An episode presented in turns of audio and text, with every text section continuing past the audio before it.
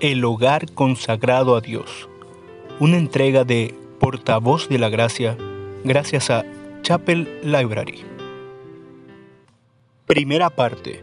Culto familiar por A.W. Pink.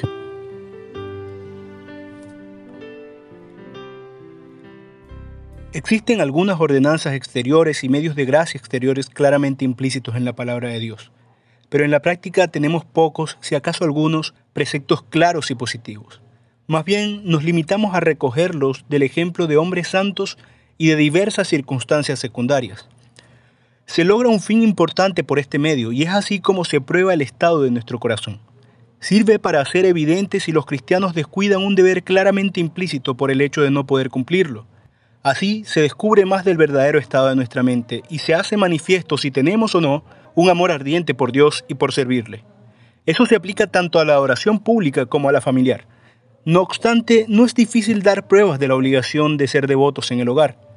Considere primero el ejemplo de Abraham, el padre de los fieles y amigo de Dios. Fue por su devoción a Dios en su hogar que recibió la bendición de, porque yo sé que mandará a sus hijos y a su casa después de sí, que guarden el camino de Jehová haciendo justicia y juicio. Génesis 18-19. El patriarca es elogiado aquí por instruir a sus hijos y siervos en el más importante de los deberes, el camino del Señor. La verdad acerca de su gloriosa persona, su derecho indiscutible sobre nosotros, lo que requiere de nosotros.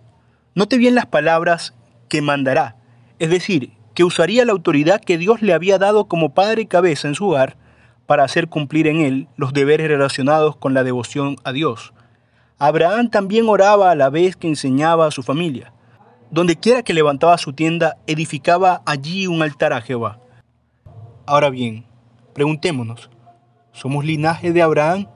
Si no hacéis las obras de Abraham, y descuidamos el serio deber del culto familiar? El ejemplo de otros hombres santos es similar al de Abraham. Considere la devoción que refleja la determinación de Josué, quien declaró a Israel, yo y mi casa serviremos a Jehová. No dejó que la posición exaltada que ocupaba ni las obligaciones públicas que lo presionaban lo distrajeran de procurar el bienestar de su familia. También, cuando David llevó el arca de Dios a Jerusalén con gozo y gratitud, después de cumplir sus obligaciones públicas, volvió para bendecir su casa. Además de estos importantes ejemplos, podemos citar los casos de Job y Daniel.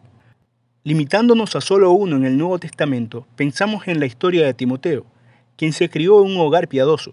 Pablo le hizo recordar la fe no fingida que había en él, y agregó la cual habitó primero en tu abuela Laida y en tu madre Eunice, con razón pudo decir enseguida, desde la niñez ha sabido las sagradas escrituras. Por otra parte, podemos observar las terribles amenazas pronunciadas contra los que descuidan este deber.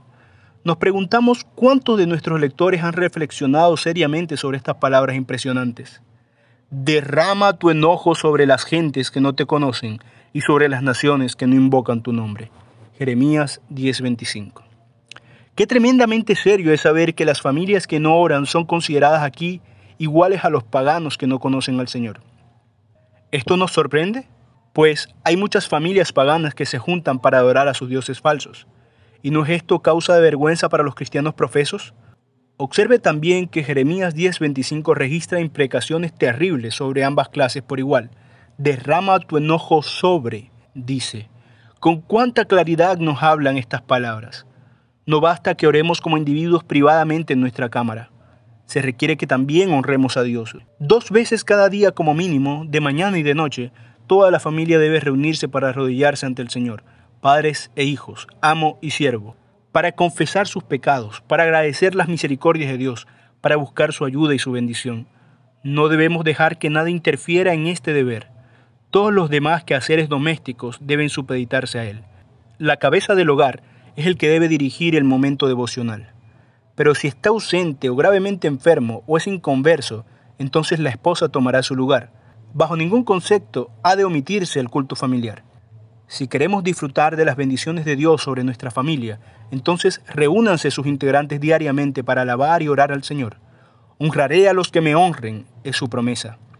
Un antiguo escritor bien dijo, una familia sin oración es como una casa sin techo, abierta y expuesta a todas las tormentas del cielo todas nuestras comodidades domésticas, y las misericordias temporales que tenemos proceden del amor y la bondad del Señor. Y lo mejor que podemos hacer para corresponderle es reconocer con agradecimiento, juntos, su bondad para con nosotros como familia. Las excusas para no cumplir este sagrado deber son inútiles y carecen de valor. ¿De qué nos valdrá decir cuando rindamos cuentas ante Dios por la mayordomía de nuestra familia que no teníamos tiempo ya que trabajábamos sin parar desde la mañana hasta la noche?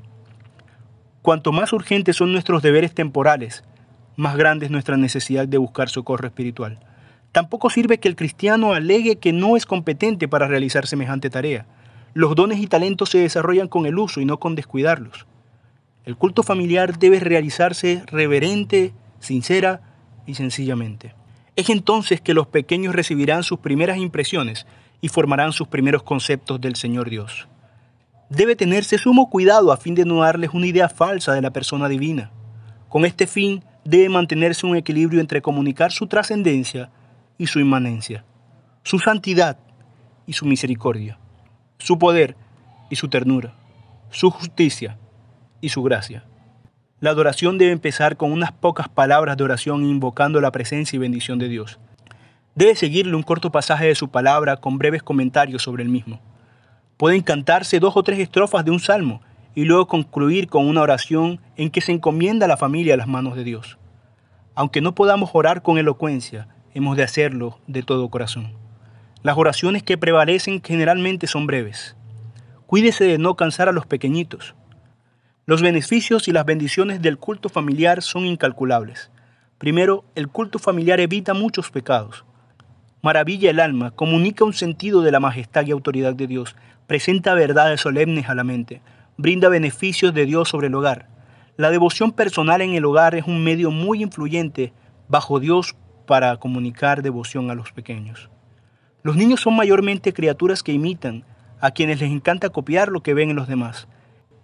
Él estableció testimonio a Jacob y puso ley en Israel, la cual mandó a nuestros padres para que la notificasen a sus hijos, para que la sepa la generación venidera, los hijos que nacerán y los que se levantarán lo cuenten a sus hijos, a fin de que pongan en Dios su confianza y no se olviden de las obras de Dios y guarden sus mandamientos. ¿Cuánto de la terrible condición moral y espiritual de las masas en la actualidad puede adjudicarse al descuido de este deber por parte de los padres de familia? ¿Cómo pueden los que descuidan la oración a Dios en su familia pretender hallar paz y bienestar en el seno de su hogar? La oración cotidiana en el hogar es un medio bendito de gracia para disipar esas pasiones dolorosas a las cuales está sujeta nuestra naturaleza común. Por último, la oración familiar nos premia con la presencia y la bendición del Señor contamos con una promesa de su presencia que se aplica muy apropiadamente a este deber. Vea Mateo 18 del 19 al 20. Muchos han descubierto en el culto familiar aquella ayuda y comunión con Dios que anhelaban y que no habían logrado en la oración privada.